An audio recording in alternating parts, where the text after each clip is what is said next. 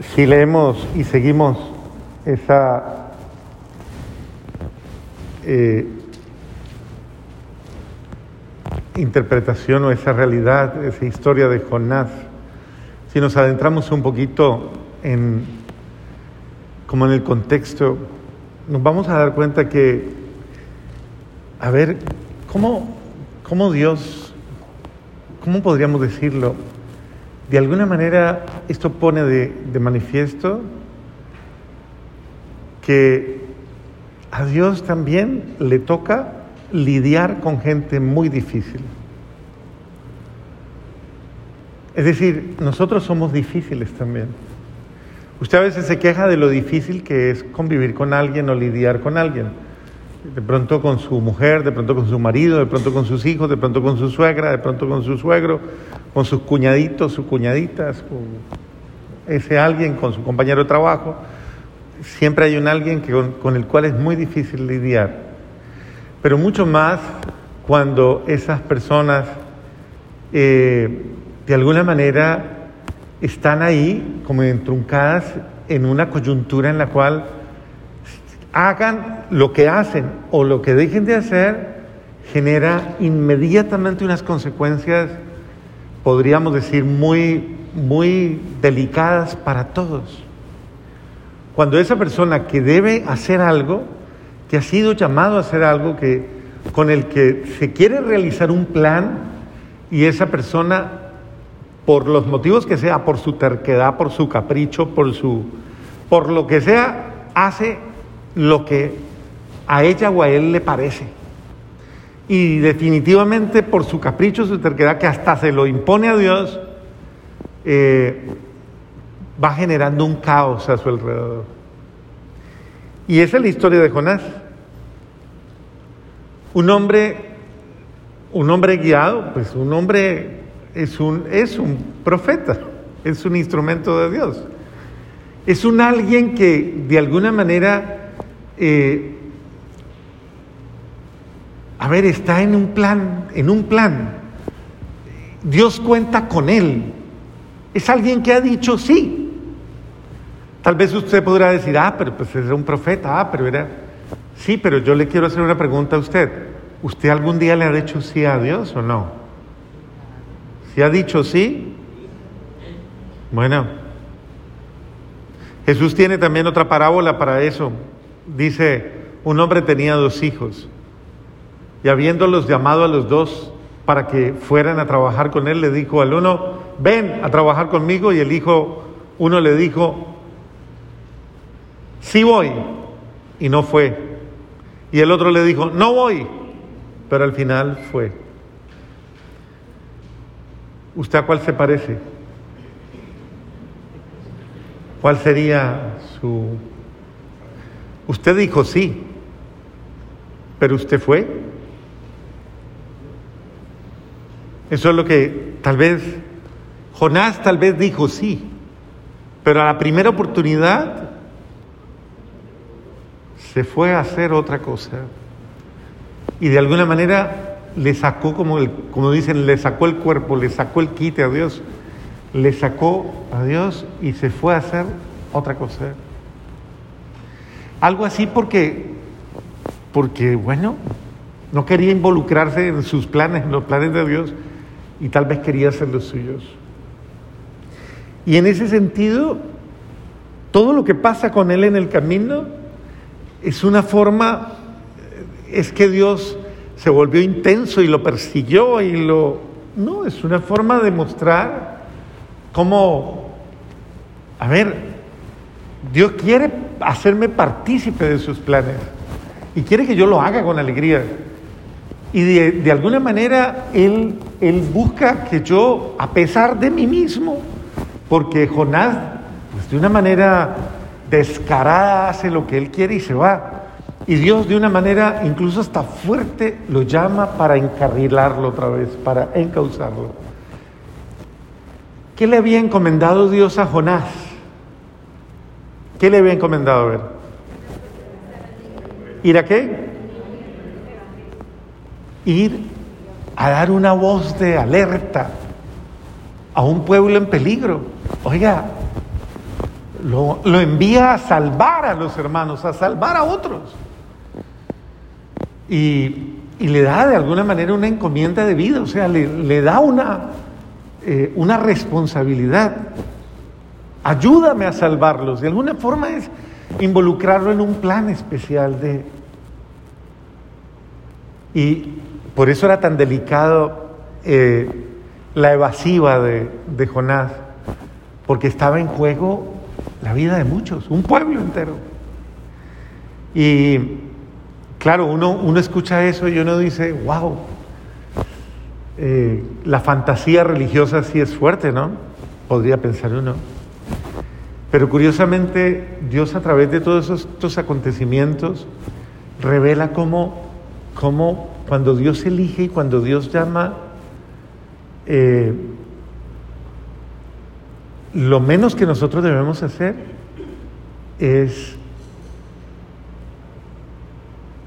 podríamos decir, despreciar los planes de Dios y dejarlos en segundo lugar. Lo mínimo que deberíamos hacer sería pues ser consecuentes y respetar ese plan de Dios, porque Dios quiere algo contigo. Yo he conocido en la historia mucha gente que se ha rebelado contra el plan de Dios, mucha gente, mucha. Se ha rebelado contra lo de Dios y mucha gente que ha terminado tristemente, pues no muy feliz. Porque finalmente cuando Dios nos llama a hacer algo para Él, nos está llamando a ser felices con Él, a participar con Él en, en toda su misión. Y bueno, creo que eso es importante tenerlo en cuenta porque eh, así como Moisés, como Jonás, es un instrumento de Dios, eh, de la misma manera eh, el Santo Evangelio, para hacer una correlación con el Santo Evangelio y la actitud de Jonás, nos muestra precisamente eso, ¿no? ¿Qué debo hacer para ser feliz? Le pregunta el doctor de la ley a Jesús. Y le dice, ¿qué lees tú? ¿Qué entiendes tú? ¿Qué es lo que hace? Eh, como quien dice, tú eres doctor de la ley, pues. Y él le dice, claro, amarás al Señor tu Dios con toda la fuerza de tu alma, con toda la fuerza de tu mente, con toda la fuerza de tu corazón. Y al prójimo como a ti mismo. Haz eso y vivirás. ¿Y cómo correlacionamos esto con Jonás? ¿Qué no estaba haciendo Jonás? ¿Qué no estaba haciendo? Amando a Dios con todas las fuerzas de su alma, con todas las fuerzas de su corazón, con todas las fuerzas de su mente y al prójimo como a sí mismo. Es decir, se estaba poniendo por delante él, su capricho, su terquedad, lo que sea, su criterio, su... Y muchas veces eso es lo que nos pasa. Decimos amar a Dios, pero cuando es el momento de negarme a mí mismo, no lo hacemos. Y como Jonás le buscamos el quite, le buscamos la salida. Entonces, eh, mire, porque es la verdad. Un poquito más enfático, este hombre le dice, bueno, pues, ¿y quién es el prójimo? O sea, eh, y Jesús le muestra un ejemplo que también se aplica a Jonás. No queremos ver al prójimo en el otro, no lo queremos ver. Nos cuesta reconocer al prójimo en, en alguien que sencillamente la vida nos pone en el camino y que puede tener incluso una apariencia que no nos es grata, que no nos gusta. Es un otro al que sencillamente es más fácil evadir, es más fácil mirar de reojo, es más fácil sacarle el cuerpo. Qué duro es comprometerse con el otro, involucrarse con el otro, como dice el Papa Francisco, untarse del otro. Qué difícil es entrar en esa dimensión, el otro verdaderamente es alguien que Dios me ha confiado y me ha puesto en el camino de la vida. Y de alguna forma este hombre, el buen samaritano, ese hombre se lo echa al hombro, se lo lleva, se involucra, compromete hasta sus bienes, absolutamente todo, como un acto de amor a Dios y un acto de amor al otro. Por eso es tan significativo cuando el apóstol Santiago dice, muéstrame tu fe sin obras que yo por mis obras te mostraré mi fe. Es mucho más fuerte la fe de una persona que es capaz de tener acciones concretas y reales de amor, de caridad, de humanidad, de generosidad, de compasión, que el hecho de una persona que se la pase rezando todo el tiempo y evadiendo completamente con su mirada, con su ser, el compromiso del bienestar del otro. Porque como lo importante es que yo esté bien con Dios, rico y yo lo sienta rico y yo a mí, no sé, como que yo me sienta bien. Y que, ay, tan rico, tan rico, eso sí. Y no me importan los demás, y no me importa el otro, y no me importa lo que siente el otro. Eso es lo que, se, lo que el Señor está de alguna manera eh, tratando de ayudarle a entender a Jonás. Tú estás buscando salvar tu vida, pero buscando salvar tu vida pones en riesgo la vida de otros. Que eso es lo que nos puede suceder en la vida familiar o en la vida, incluso hasta la vida que Dios nos ha confiado. Cuando nos olvidamos, nos olvidamos que todo lo que yo hago repercute en el bien. Y hago lo que a mí me parece, lo que a mí ¿Y qué me importan los demás? Y eso es un, momento en que Dios nos está ayudando a tener conciencia. Tenga conciencia de ser un buen hermano, un verdadero hermano. O sea, alguien que está dispuesto a dar la vida por. Ahora, ¿cómo podríamos encajar a Francisco de Asís en todo este contexto? Es interesante el día de hoy por la experiencia de Francisco. Un hombre que básicamente era un líder, un líder de sus amigos, que en una primera instancia era un hombre que, bueno, usando el dinero de su papá, era el centro de las fiestas, era un hombre de pronto acostumbrado a derrochar, a pasarla rico y a sentirse el, qué sé yo, el el trovador el, y el, eh, el importante en ese contexto social. Y, y le dedicó demasiado tiempo a sí mismo de ir a construir, eso le pasa a mucha gente, construir una imagen de sí mismo, construir una apariencia de sí mismo. Y él lo hacía en un contexto que le favorecía, pues como era hijo de, de comerciante, de burgués y la nobleza estaba en decadencia, los, burgueses estaban llenos del dinero de los nobles que habían comprometido todo su dinero con la guerra y los burgueses eran los ricos. Y en ese contexto él era un hijo de un rico, de un nuevo rico. Y ese muchacho era la atracción, pero no por no, no verdaderamente porque estuviera eh, dándole algo bueno a los demás. Y creo que fue muy feliz en eso. De hecho, hasta el irse a la guerra lo asumió como un acto, tal vez podríamos decir, de, eh, hasta de gloria, buscar la gloria humana. Era, un, era algo que se buscaba mucho en esa época. Y el muchacho se va a la guerra y en la guerra no le va muy bien, lo pierde todo, lo hieren, se enferma, dura más de un año encerrado en una cárcel. Y todo ese tiempo lo lleva a replantear absolutamente toda su forma de vivir. Y lo lleva a replantear su razón por vivir y le pierde sentido absolutamente todo y sale de ahí sin un sentido de vida, sin una razón para vivir. Era un alguien que Y curiosamente, en medio de esa tal vez confusión que tenía este, que llegó un momento a darse cuenta que todos los bienes que tenía no lo hacía mejor que nadie. Llegó un momento en el que se dio cuenta de que necesitaba algo más. Y es en ese contexto en el que Francisco escucha la palabra de Dios. Y al escuchar la palabra de Dios, se confronta a sí mismo. Mira los árboles, mira los pájaros del campo, mira cómo ni tejen, ni hilan, ni siembran.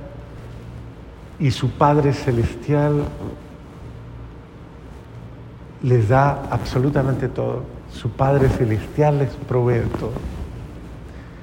¿Habrá acaso un padre a quien su hijo le pida pan y le da una serpiente? ¿Habrá todo ese contexto impresionante? Y Francisco se confronta con los que sufren, porque estuvo sufriendo mucho, sufriendo demasiado. Se confronta con los pobres, se confronta con, con las capas sociales, con la discriminación. Todo eso lo confronta se siente incómodo consigo mismo, se siente incómodo con volver a todo ese rol mentiroso de vida y comienza a sentir la necesidad de, buscar a Dios en lo sencillo, buscar la sencillez. Y en eso se va a vivir a un lugar destruido, a un lugarcito destruido. Y estando en, esas, en ese lugarcito destruido, escucha la voz que le dice, reconstruye mi iglesia.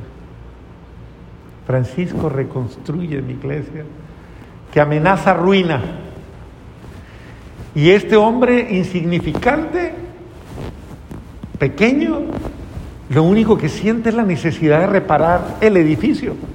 Y se pone a reparar el edificio de una capillita pequeñita, que quienes han ido al Valle de la Umbría, ahí en, en Asís, conocerán una capillita no más grande que ese rincón de ahí. Y eso ya es grande, es menos, yo diría que un cuartico.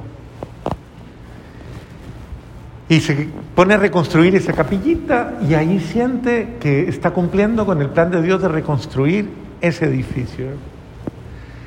Pero se da cuenta que de haberla terminado, al terminar esa capillita no es suficiente.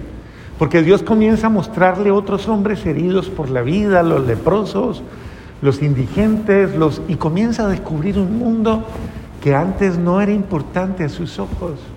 Y comienza a descubrir una realidad que le confronta y que le enseña eh, que lo que él pensaba de la vida antes no es verdad. Y entonces asume vivir como los pobres. Escucha el Evangelio. Si quieres seguirme, ve, vende todo lo que tienes, dáselo a los pobres y luego ven y sígueme. Escucha ese Evangelio y cuando escucha ese Evangelio, confrontado y humillado por su propio padre, quien lo creía loco, se desnuda en la plaza pública y renuncia a su, a su paternidad. Y dice, de ahora en adelante ya no seré más hijo de Pedro Bernardone, sino hijo de Dios. Inmediatamente le ponen un sayal de pobre, un vestidito de pobre, él toma cal y se hace una cruz aquí y se va para ser un mendigo. Y ese mendigo eh, anhela ser como Cristo. Y ahí comienza el amor ferviente de alguien que, según el Evangelio, ama a Dios, comienza a amar a Dios, o se deja seducir por el amor de Dios con todas las fuerzas de tu alma, con todas las fuerzas de tu mente, con todas las fuerzas de tu corazón. Y es un hombre que, que comienza a enfervorizarse por el amor a los, a los desvalidos, a los heridos por la vida, a los muchos golpeados por la vida. Y esto comienza a tocar a muchos otros que estaban en la misma situación de él y comienza a replantear esa vida y esa proyección de vida a muchos jóvenes, muchos jóvenes, que ya habían entendido que ir a hacerse matar por ideales falsos no era nada y no servía para nada, porque eso era lo que hacían en las guerras constantes que tenían entre Perugia y, y, y Asís.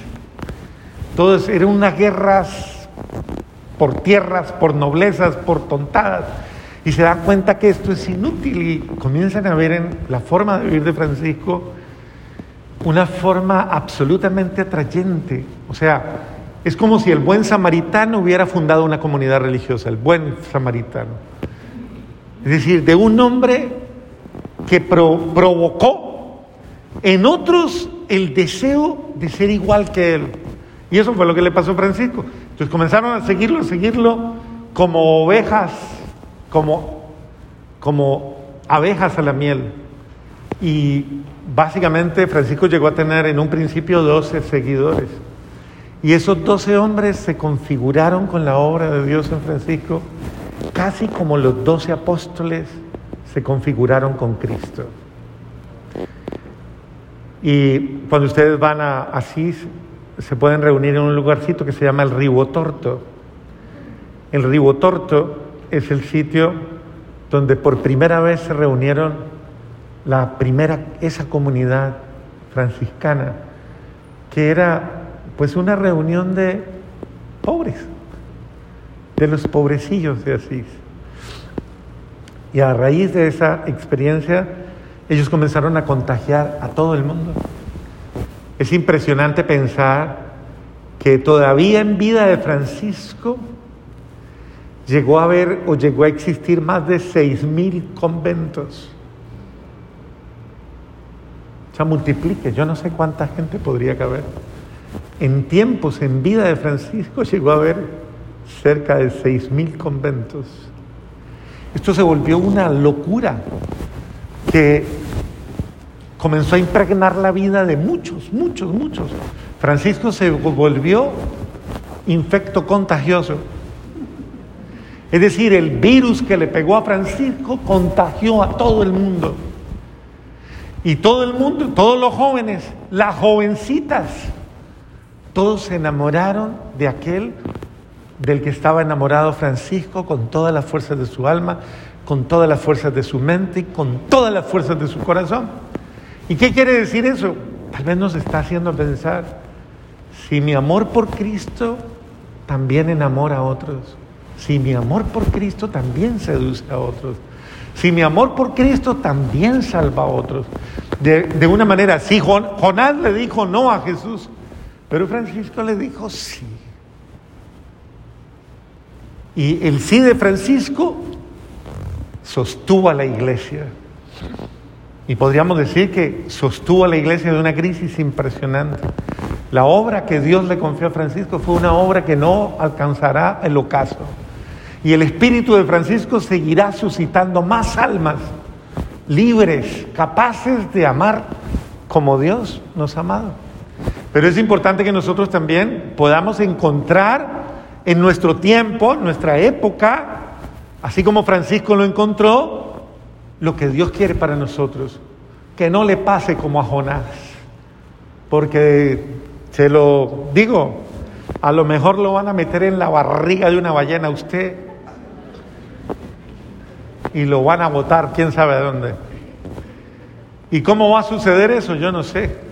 Muchos de los que han pasado por el COVID, por ejemplo, y algunos que han pasado hasta por cuidados intensivos, dicen, me creí muerto, pero ahora me devolvieron a la vida. Y ahora sí, como que sí, va a funcionar la cosa.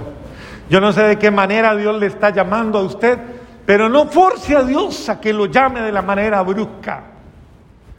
Sea como Francisco, déjese seducir, déjese enamorar, enamórese usted del plan de Dios y déle a Dios la oportunidad de hacer con usted lo que Él ha soñado. Amén.